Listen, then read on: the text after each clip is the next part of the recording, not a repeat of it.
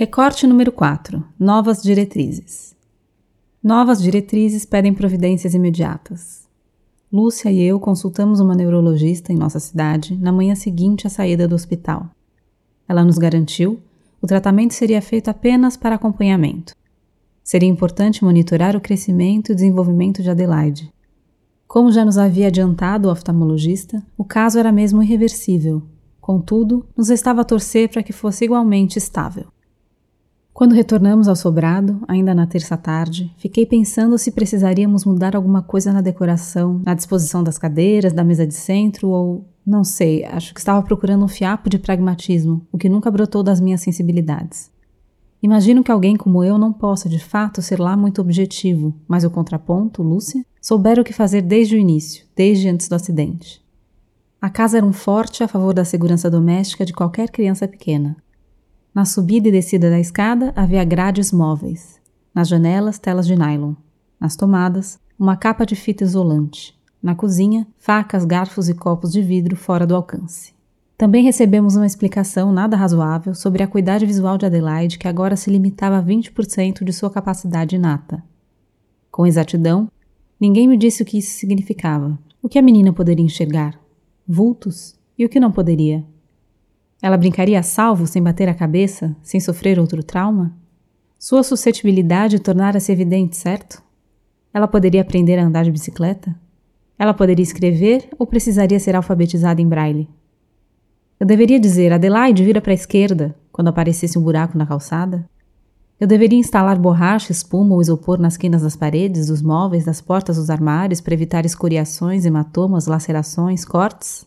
Ela acabaria com a testa e canelas inundadas de cicatrizes? Mas e se de repente eu fizesse tudo isso, e se pensasse num milhão de possibilidades e ainda assim Adelaide encontrasse uma fresta na minha rede de proteção? E se pelo contrário conseguisse sempre meu intento, se conseguisse mantê-la bem, saudável, sem arranhões, seria o suficiente?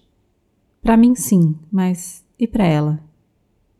No fim da lista, no entanto, me restava uma única questão para a qual eu sabia a resposta. Não tinha decidido que ela não seria reduzida à mera condição de deficiente? Então, como me atrevi a querer trancafiá-la numa masmorra? Sorte ter Lúcia por perto. Sem ela não me via inteligente bastante para realizar a autofiscalização. Alguém era indispensável para que a resolução continuasse a ser sustentada, nem que fosse para ter um exemplo a não seguir.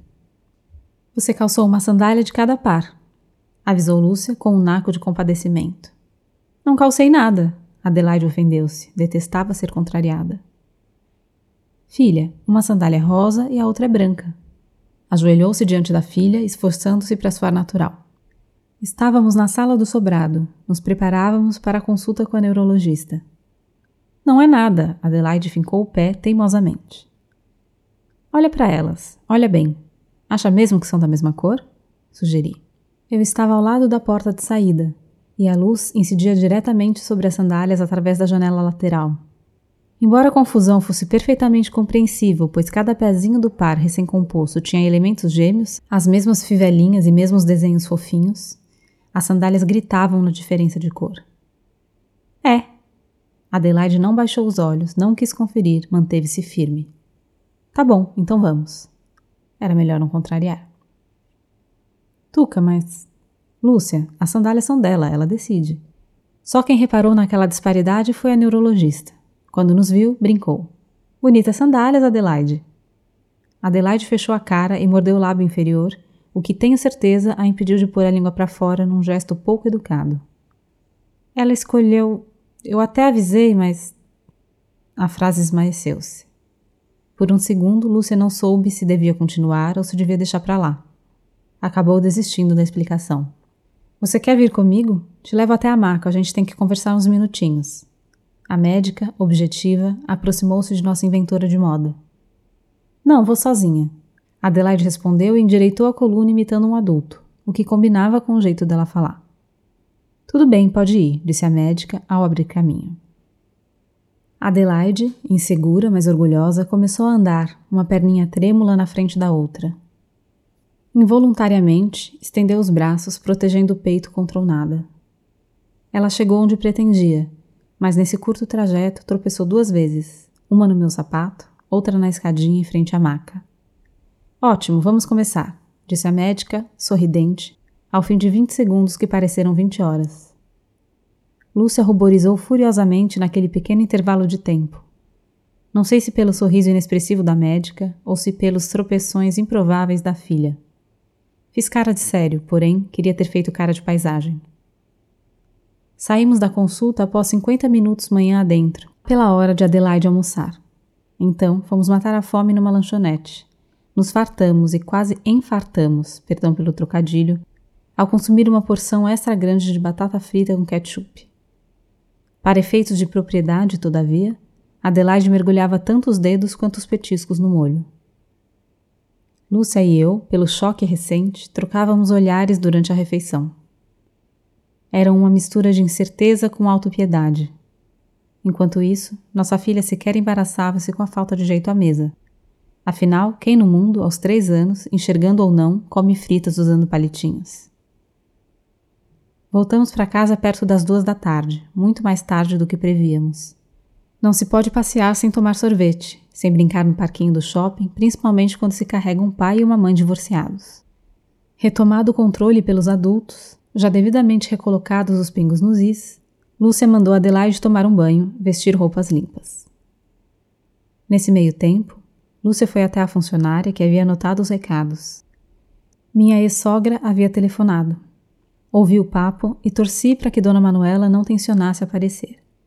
Não que ela me importunasse seriamente, mesmo que nunca tivesse gostado de seu comportamento tradicionalista e formal de tratar as pessoas. O problema, na verdade, era o pacote completo. Ela, doutor Afonso e a empáfia dele. Além do que, se para ela saber da neta à distância já era o suficiente, se Adelaide não era motivo bastante para que ela vencesse a dependência do marido, melhor mesmo que não aparecesse. Até aquele dia no hospital havia anos que eu não mandava ninguém tomar no cu. Por isso não saberia como agir diante de quem ofendi e de maneira nenhuma retiraria o xingamento. Em resumo, não queria aquela gente com sua comiseração em cima de Adelaide. Também não queria me ver forçado a admitir o seu pesar, que, embora sincero, me soava exacerbado e errôneo. Os dois lançavam luz sobre pontos equivocados da questão.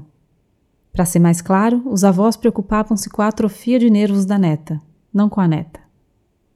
Dona Manuela perguntou se vocês precisavam de alguma coisa. A funcionária reproduziu a mensagem. Só isso? Lúcia admirou-se. É, só isso. Andréia, pensativa, enrugou a testa, mas tinha certeza, era só isso mesmo. Mãe, cadê o sabonete? Adelaide, chorosa, gritou do banheiro. Já vou! Lúcia foi socorrê-la, não dispunha de tempo para chatear-se com pormenores. Fiquei por perto o restante do dia. Desde o final de semana vinha desmarcando compromissos profissionais e, por que não dizer, sexuais. Cláudia compreendera perfeitamente que a tivesse deixado de escanteio, diferentemente de alguns alunos reclamões. Admito que os avisei de última hora. Disse que tiraria umas férias. Estranharam, mas não lhes dei explicações plausíveis. Não sei bem a razão. Não lhes comuniquei a verdade, não falei de acidentes, não falei de deficiências, só disse que estava exausto, que queria um tempinho para mim. Curioso, não é? O tempo nunca tinha sido assim tão pouco meu. Fernando e Madalena apareceram à noite, trouxeram Nalu para brincar, quatro pizzas para o jantar, exagerados, e tortas de limão para a sobremesa. Melhor pedido impossível. Adelaide festejou as visitas e a comida como o Brasil festeja qualquer campeonato de futebol. Mais que depressa, nossa pequena dupla predileta enfiou-se no quarto e só desceu as escadas de novo quando a mesa já estava posta. As duas deram um ar da graça com faces suadas e vermelhas de ficarem pulando para lá e para cá. Logo aprendi a lição de que baixa visão não impede ninguém de subir na poltrona e saltar com uma toalha amarrada no pescoço, fazendo às vezes de capa como a do Superman. Uma hora depois de exterminarmos as tortas, Fernando aproximou-se de mim.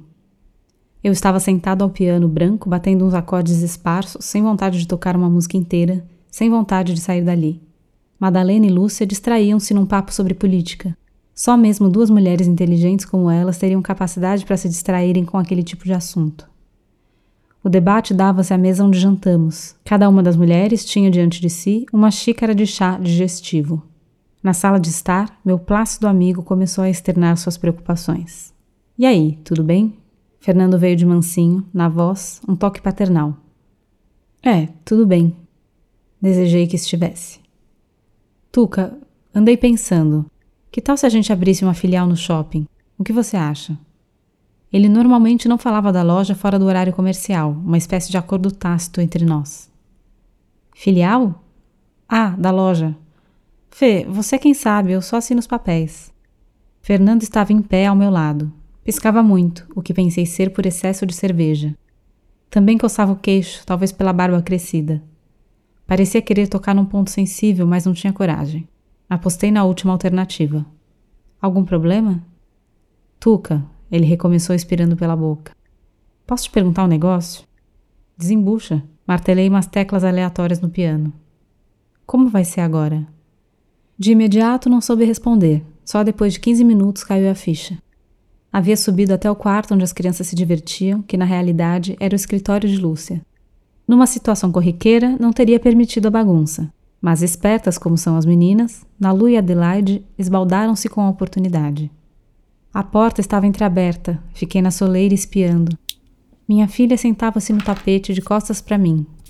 Nalu me viu, mas eu não era importante, nem me deu bola. As duas gastavam pilhas de folhas soltas, pintando com canetinhas coloridas misturadas a lápis, giz de cera e uma única caneta azul comum, dessas com a ponta fina. Adelaide encontrou a tal esferográfica com o tato, os dedos e a palma das mãos já demonstrando maior eficiência que os olhos. Que legal! Passou a caneta pelos lábios, sua contraprova. Com eles a seu serviço, a chance de engano caía quase zero. Em seguida, puxou uma das folhas em branco e começou a tracejar. Que você vai desenhar? Nalu interessou-se.